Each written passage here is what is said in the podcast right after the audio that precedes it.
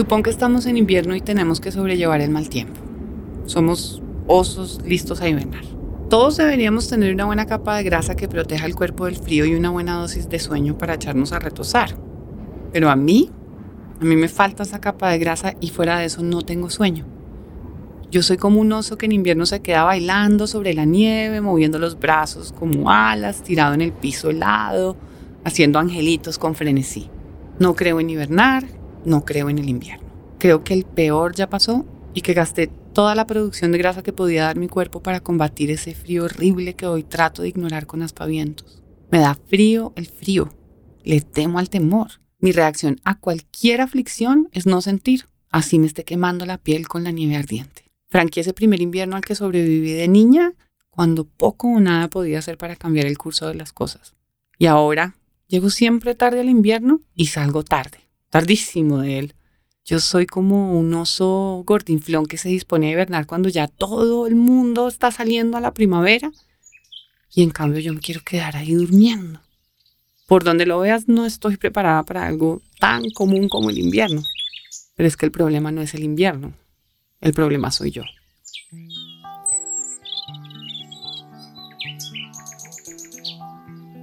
La depresión es la nueva gripa, me dijo F cuando le mostré que estaba escribiendo sobre esto. Y la frase me puso a reflexionar sobre la palabra depresión y la manera en que la dejamos caer sobre todas las cosas. Es deprimente, está deprimido, qué depresión. Son todas acepciones de alguna emoción pasajera y pandita que no nos parece agradable. A lo mejor este es el único propósito de mis palabras, que quienes no conocen ese lugar dejen de pensar que la depresión es como una gripa, porque muchos han muerto de esta pulmonía en el corazón gracias a la idea equivocada y ligera que tenemos de ella. De hecho, es una enfermedad tan pero tan extraña que ni siquiera con la avanzada que está la medicina podemos entender a ciencia cierta cómo es que operan esas sustancias que están involucradas en la sinapsis que hace una neurona con la otra. Ni por qué carajos esa coreografía que cumplen naturalmente se altera, ni mucho menos porque, al alterarse, nuestro ánimo se viene abajo, o si es nuestro ánimo el que se viene abajo y luego la coreografía química se altera.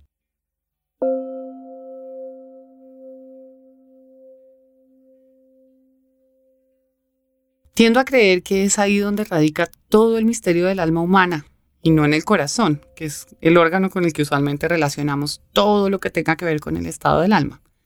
Ese principio vital, ese arraigo a respirar, ese coraje que en latín llamaban animus, es el lugar donde está localizada la gripa de la que habla mi amigo. Y compadecerse de uno mismo por tener esto es necesario, la verdad. Sobre todo en un mundo en el que tenemos que estar avergonzados de cualquier enfermedad mental o aligerarla como si fuera una cosa de nada. Porque es que si antes no se hablaba de depresión, ahora se confunde con cualquier pequeña derrota tristeza menor y el que sea que vaya al psiquiatra termina medicado. Yo la verdad no quiero asumir una posición de superioridad ni de ninguna manera arrogante, pero hay gente que no tiene cómo comprender la idea de la depresión y su desarraigo a la vida. Y son unos bienaventurados, porque cuando digo que no tienen con qué es porque no es porque crea que son más o menos brutos, a lo mejor algo muy orgánico e instintivo es lo que se interpone entre ellos y la idea de la depresión.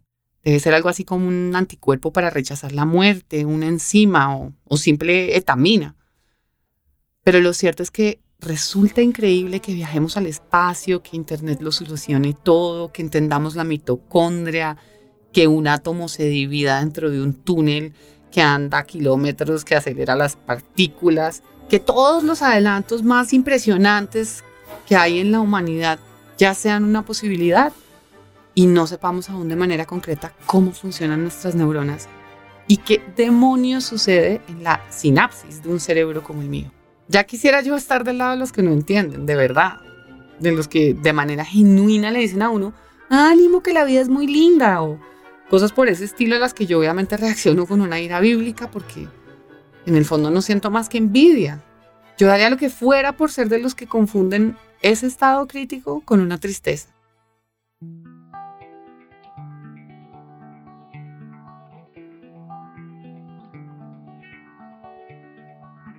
Alguna vez le dije a uno de estos especímenes privilegiados todo lo que intentaré expresar a lo largo de estas páginas. Cuando estás triste, siempre te hace falta algo, pero cuando estás deprimido, no te hace falta nada. Solo te hace falta el ánimo y todos gritan ánimo. La palabra es detestable, obviamente, aunque la repitan con toda la buena voluntad del mundo. Porque cuando uno está deprimido, pues le cuesta. A veces comparo la depresión con la diabetes de mi sobrino y es como si todos le gritaran azúcar, en plan Celia cada vez que el glucómetro marca bajas en su sangre. Después de mi primera depresión, yo entendí por fin la manera resignada con la que mi sobrino asume la vida desde que supo a los 8 años que tiene una enfermedad incurable que va acabando con sus órganos vitales a cuentagotas y que en sus manos solo queda intentar comer sano y ponerse la insulina para no acelerar el proceso, como sucede con nosotros que padecemos de depresión. No tenemos otro remedio que tomarnos unos medicamentos y tratar, no ya de comer, sino de pensar sano, de sentir sano, aunque sepamos que en el fondo siempre está latente la posibilidad de una recaída o una crisis. Bueno, pero nadie le pide a mi sobrino que no tenga diabetes, como nadie le da una palmadita a una persona enferma de cáncer diciéndole, ay, no tenga cáncer. En ninguno de los dos casos tienen que esconder el hecho de que toman insulina o que reciben quimioterapia y van al médico a hacerse un control. Normal. Muchos de nosotros, en cambio, escondemos el hecho de estar medicados como si fuera un secreto, como si fuera pecado. Y no paramos de recibir palmaditas en la espalda acompañadas de un, ay, no, esto es triste, ánimo. Realmente son muy poco alentadoras esas palabras cuando está comprobado que hay todo un mundo de enzimas y sustancias que no están funcionando bien dentro de nuestros cuerpos. It's very clear to see that a spoonful of sugar helps the medicine go down, the medicine go down, medicine go down. Just a spoonful of sugar helps the medicine go down in a most delightful los médicos piensan que una droga acertada y a tiempo es la respuesta a todos los interrogantes de, de esta enfermedad. Y yo he sido, digamos que, detenida en el abismo y puesta a salvo casi que en el barranco por la medicación. Eso lo acepto. Pero hay algo que la medicación no puede resolver y que está fuera de toda química y de todo razonamiento. Cuando un futbolista, por ejemplo, tiene una lesión de rodilla, le dan un antiinflamatorio para que la pierna se deshinche. El futbolista podría seguir tomando antiinflamatorios cada vez que la rodilla le moleste, pero al final lo que va a reparar su rodilla es la terapia, no la pastilla. Así, a mí me recupera la terapia, no la pastilla. Después de mucho pelear con la idea de que esto que me pasa no era ni tan simple ni tan común, decidí abrirle la puerta a contar esta historia que mi amigo F llama la nueva gripa. Que la gula sea una enfermedad común en nuestros días, por ejemplo, no quiere decir que la obesidad sea un problema tonto o un tema menor sobre el cual escribir. La rareza de ciertas cosas no radica en lo poco comunes que sean, sino en su naturaleza misma. Yo creo que sería idiota abstenerme de hablar de la depresión porque hoy en día es tan común como un helado de vainilla. Es más, creo que hay escritores mucho más prestigiosos que yo que escogieron hablar de enfermedades muy comunes de su tiempo. Y me pregunto qué habría sido de esas fantasías inspiradas por la tuberculosis si autores de la talla de Stendhal, de Dostoyevsky o de Becker hubieran creído que por ser una peste popular no valía la pena hablar de eso.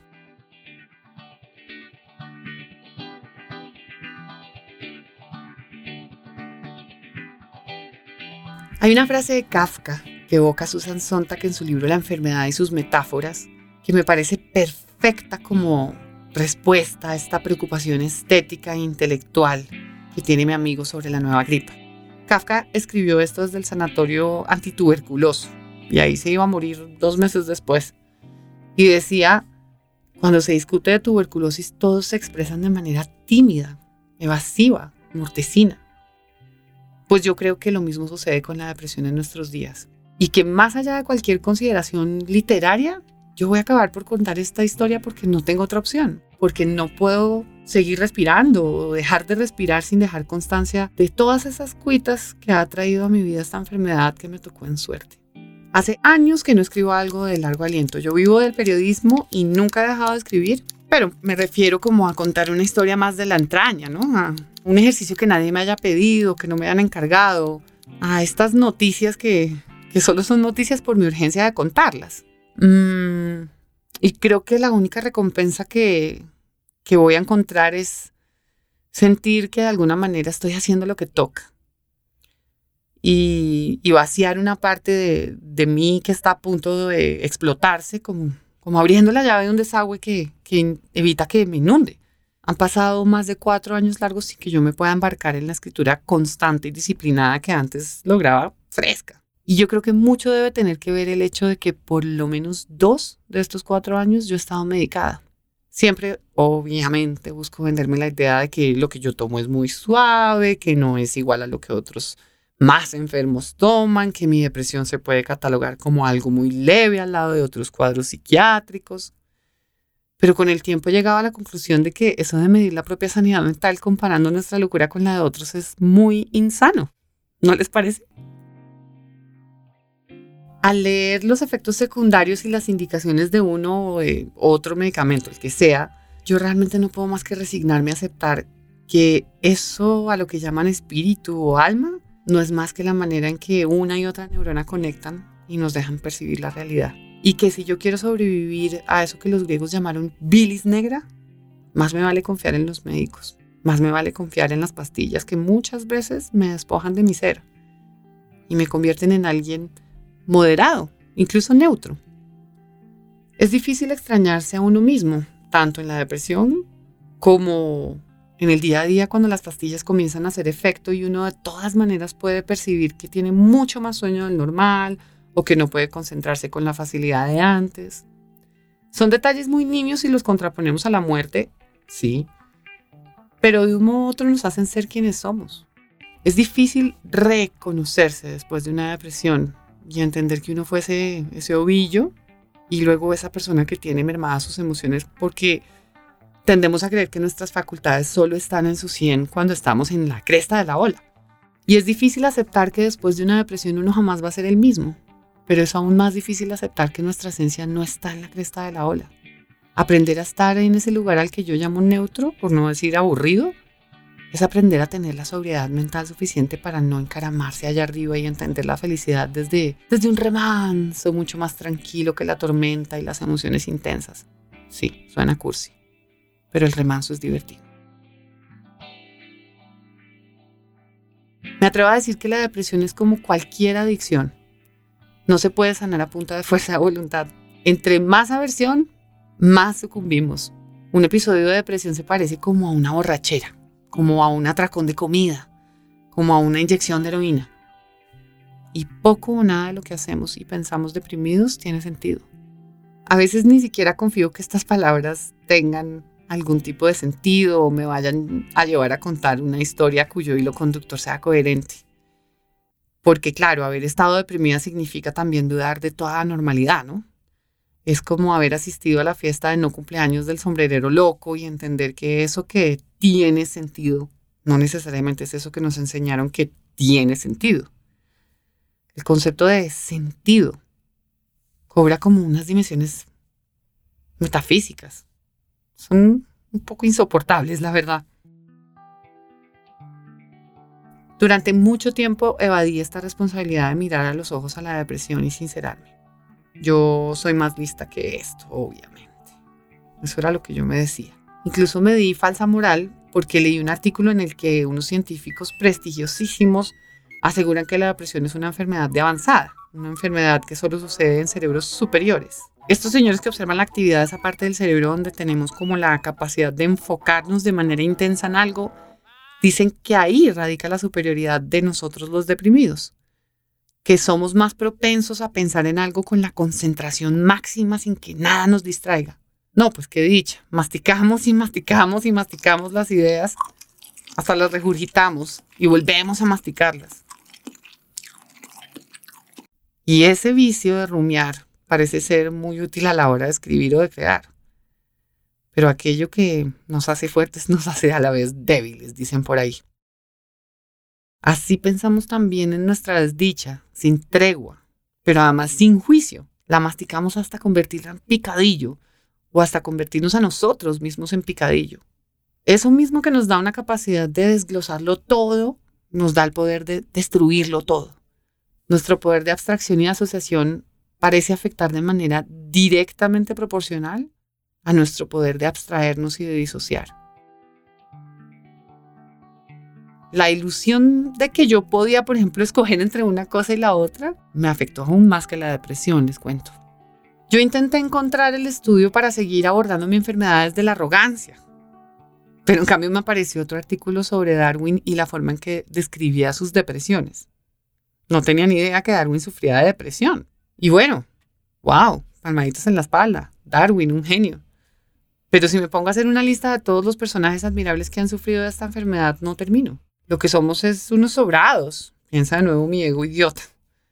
Hasta que el corazón me dice que ni aunque la lista de genios fuera infinita, esto serviría para aceptar mi condición. No hay superioridad ni inferioridad alguna en esta condición del alma que muy seguramente está ligada también a la capacidad de inflarse y desinflarse del ego.